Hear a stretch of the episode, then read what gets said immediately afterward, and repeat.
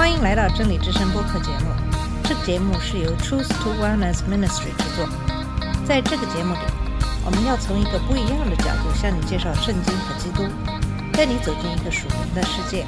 我们的节目在每个星期二和星期五更新，欢迎你的收听和关注。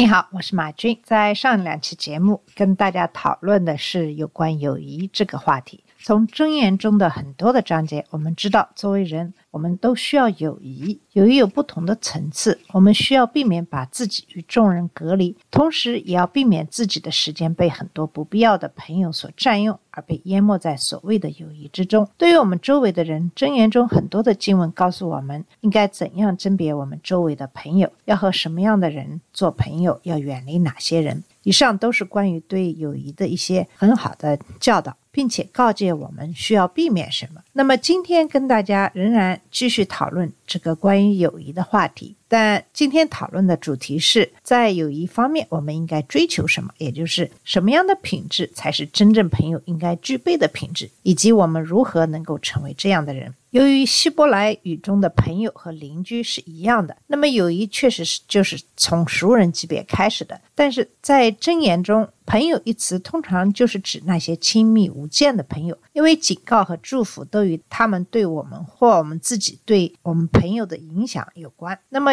友谊不一定要存在于彼此的层面，友谊有可能并不是完全互等的一种友谊。那么有可能你认为一个人是你普通的朋友，可是那个人可能就把你当成了一个亲密的朋友，这是因为有可能你对他们的影响比他们对你的影响要大得多。当然，在友谊当中保持一种平衡是非常重要的。我们既不希望自己被孤立，也不希望给一些所谓的友谊所淹没。那么，我们如何能够在这些友谊中保持适当的平衡呢？这个我们要从作为一个基督徒存在的正确目标开始。这个目标是什么呢？就像罗马书八章二十九节所说的一样，他是成为他儿子的模样。正如以弗所书四章二十四节和二章四节所描述的，穿上新衣，在他面前成为圣洁，无可指责。罗马书十二章一到二节解释说，由于耶稣基督为我们所做的，把我们从最终拯救出来，那么所有的基督徒都要把自己的身体献上，作为活泼圣洁的祭品，为神所接受。这就是。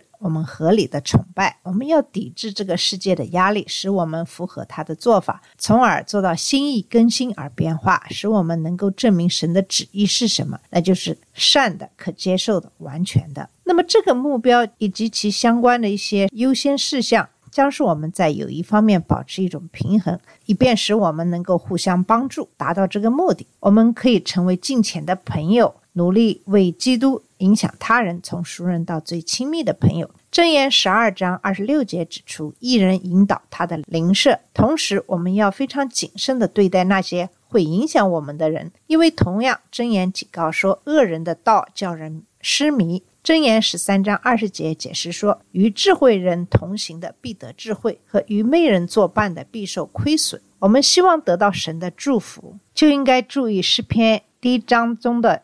警告：不走不虔诚人的路，不走罪人的路，以免我们被发现与嘲笑者同坐。我们要注意箴言中的这些警告，远离那些被描述为罪人、恶人、坏人、不道德的人、傻子、脾气暴躁的人或说闲话的人。那么，箴言还对于许多其他特征提出了警告，但是由于许多特征与好朋友的积极品质形成对比，那么下面我们就来看一看，作为一个好朋友的积极品质是哪些。成为一个敬虔的朋友，敬虔的友谊开始于谦卑和无私，或者换个说法，敬虔的友谊始于专注，更专注于成为朋友，而不是拥有朋友。耶稣拥有成为一个虔诚的朋友的所有的属性，他始于一种为他人的最佳利益而牺牲自己的爱。保罗在菲利比书第二章中指出了这一点。他希望他们成为一个统一的教会，而这只有在他们不要因着自私或空虚自负，而要存着谦卑的心，彼此看为比自己更重要。不要为自己的私利着想，也要为别人的利益着想。那么，耶稣是在这方面的终极的榜样。耶稣是神，但他却把本属于他的荣耀放在一边，成为一个人。这本身就是超越我们理解的谦卑。但耶稣更。进一步采取了奴仆的形式，而不是属于他的权利。最后，他更进一步作为我们的罪的替代而死。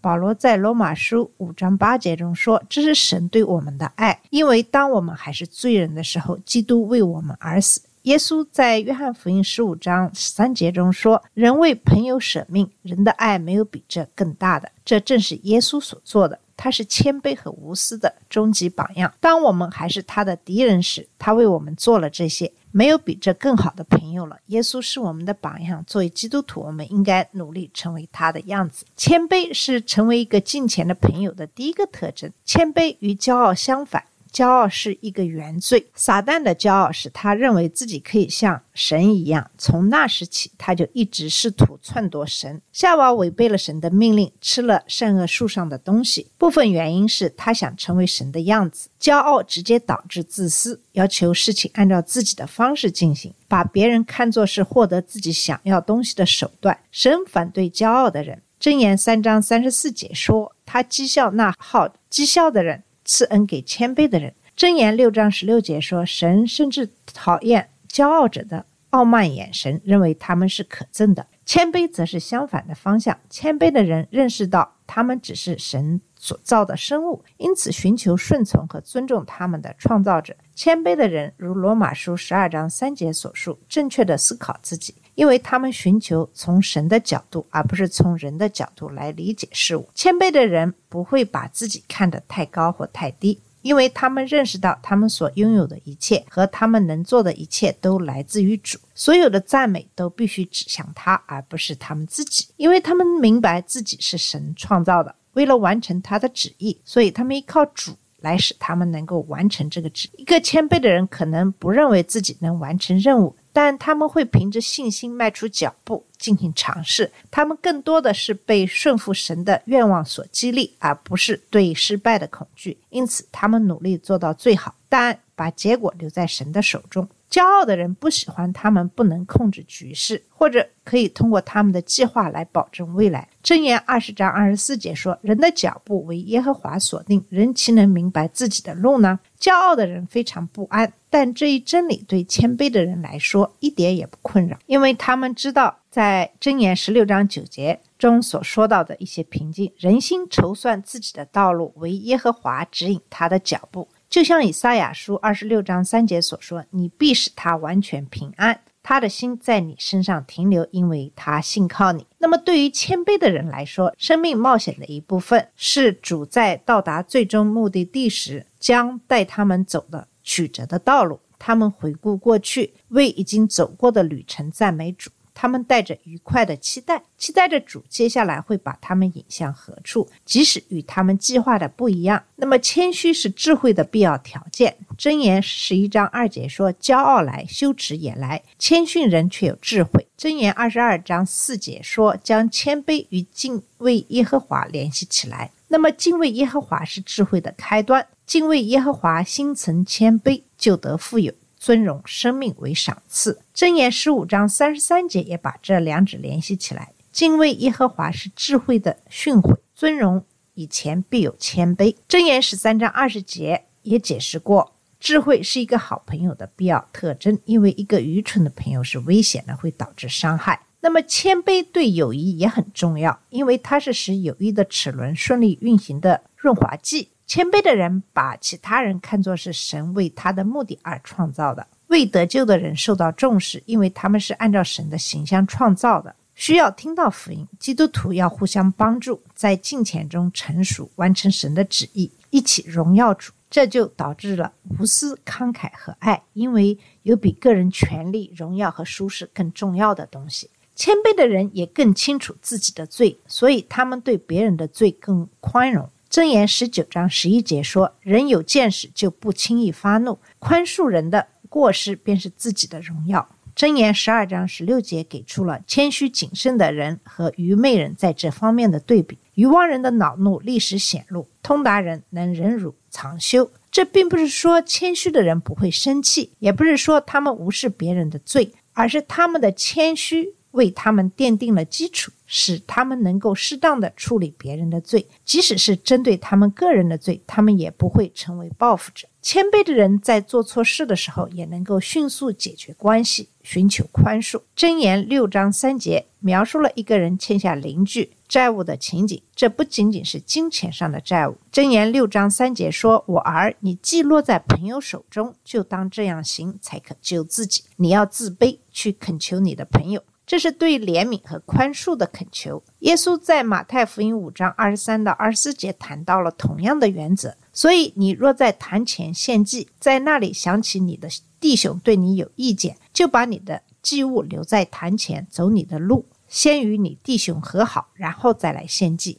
那么，如果你与他人的关系不对，你正确敬拜主的能力就会受到阻碍。正如保罗在罗马书十二章十八节中所说：“若是可能，只要靠着你，就当与众人和睦相处。”谦卑的人可以追求这种和平，因为他们会寻求宽恕并给予宽恕。骄傲的人不能拥有这种和平。所以，箴言十六章十九节说：“心里谦卑，与贫乏人来往，强如将。”鲁物与骄傲人同分，和平和真正的友谊比财富更有价值。爱是真正朋友的另一个特征。这里的爱并不是指亲切的感情，尽管这些感情会存在于朋友之间，因为他们喜欢彼此的陪伴。这里指的是基督耶稣身上体现的那种爱，这是一种为了对方的最佳利益而牺牲自己的爱。他对他人的考虑是无私的。箴言十七章十七节指出，朋友乃时常亲爱，弟兄为患难而生。真正的友谊不是基于你得到什么，而是基于你所付出的。由于这个原因，友谊才能在艰难的环境中继续下去。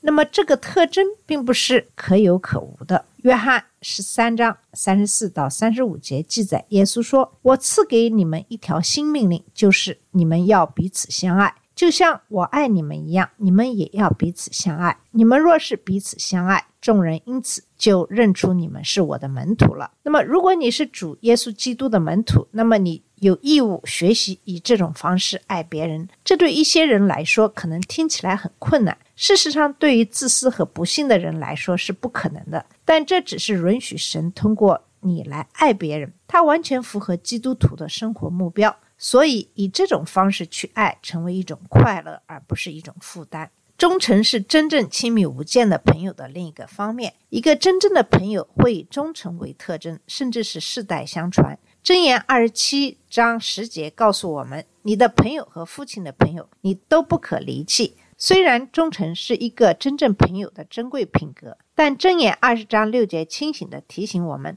人多述说自己的仁慈，但忠信人谁能遇着呢？如果即使是一个真正的朋友，偶尔也会让你失望，也不要感到惊讶。这就是为什么谦卑和爱在友谊中如此重要，因为它们使你能够解决事情，并在忠诚度失败时实现和解。保密性与忠诚有关，是真正朋友的另一种性格品质。朋友是不会泄露朋友的秘密的。箴言十一章十二到十三节说：“藐视邻舍的毫无智慧，明哲人却静默不言；往来传舌的泄露密事，心中诚实的遮掩事情。”泄露你不喜欢的人的秘密，可能是很诱人的。这样做，你可能会给他们带来伤害，但你也会伤害你自己，显示出你自己性格中的不足。箴言二十五章九节警告说：“你与邻舍争讼，要与他一人辩论，不可泄露人的密事，恐怕听见的人骂你。”你的臭名就难以脱离。一个真正的朋友是不会说闲话的，甚至会对他可能不喜欢的人保持信任，这是一个性格的问题。箴言十七章九节又说：“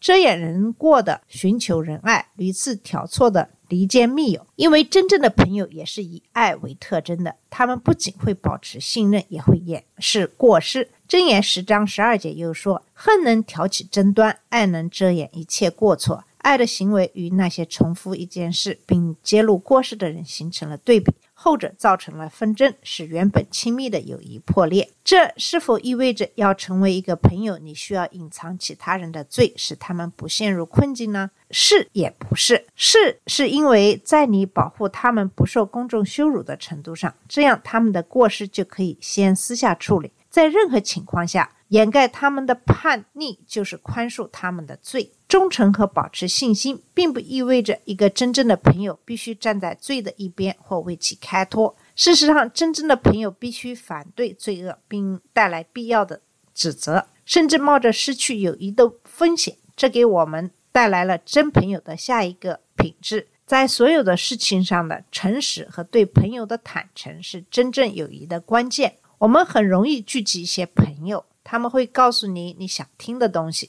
只要他们得到他们想要的东西。这就是为什么一个富有的人可以很容易的获得许多这样浅薄的朋友。箴言十九章六到七节说：“好失散的有多人求他的恩情，爱送礼的人都为他的朋友。贫穷人兄弟都恨他，何况他的朋友更远离他。他用言语追随他们，却走了。可怜这人有这样的朋友，却没有真正的朋友来告诉他真相。虽然爱会掩盖违法的行为，但这只是为了先在私下里妥善处理叛逆行为。”箴言二十七章六节说：“朋友家的伤痕出于忠诚，仇敌连连亲嘴却是多余。虚假的朋友会为了获得他们想要的东西而谄媚。”箴言第二十九章第五节说：“谄媚邻舍的，就是设罗网绊他的脚。”小心那些赞美你的人，告诉你你想听的话，但不会挑战或责备你。这种人只是作为水蛭，从你身上获取他们所能得到的。当你对他们不再有用的时候，他们就会迅速的离开你。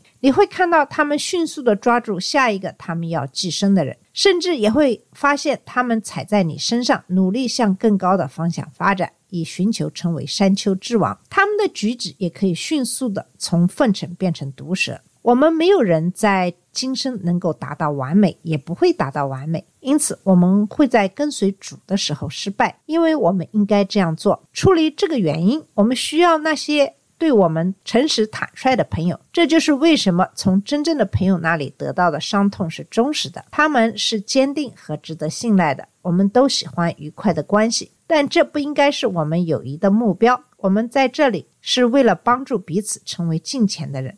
只有当每个人都走在更大的灵性成熟中时，这种关系才会变得更加愉快。我们存在的目的是为了将荣耀带给我们的创造者。每个真正的基督徒的具体目标是通过在性格上变得像耶稣基督来做到这一点。我们友谊的目的是帮助彼此实现这些目标。我们要渴望把非基督徒引向救主。协助信徒与基督徒一起走在灵性的成熟上。由于这些原因，我们必须小心那些会影响我们的亲密朋友，所以必须避免与那些以罪、邪恶、凶恶、不道德、愚蠢、脾气暴躁和流言蜚语为特征的人建立这种友谊。同时，我们要努力在各个层次的友谊中成为对那些人的近前的影响。要做到这一点，就要在谦卑、爱、牺牲、忠诚、自信。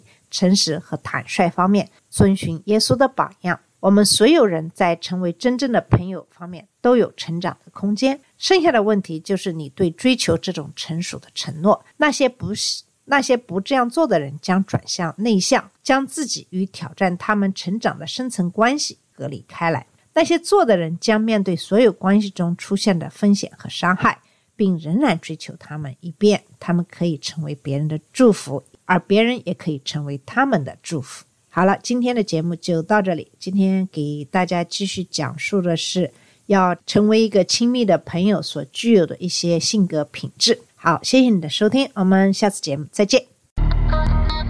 这里是真理之声播客节目，真理之声是 Truth to Wellness Ministry 旗下的一个节目，由 Truth to Wellness Ministry 制作和播出。如果你有什么想跟我们分享，请给我们发电子邮件，我们的邮箱地址是 truth to wellness at gmail dot com。你也可以直接去我们的网站 www dot truth to wellness dot com 浏览更多的信息。下次节目再见。colors of the rain.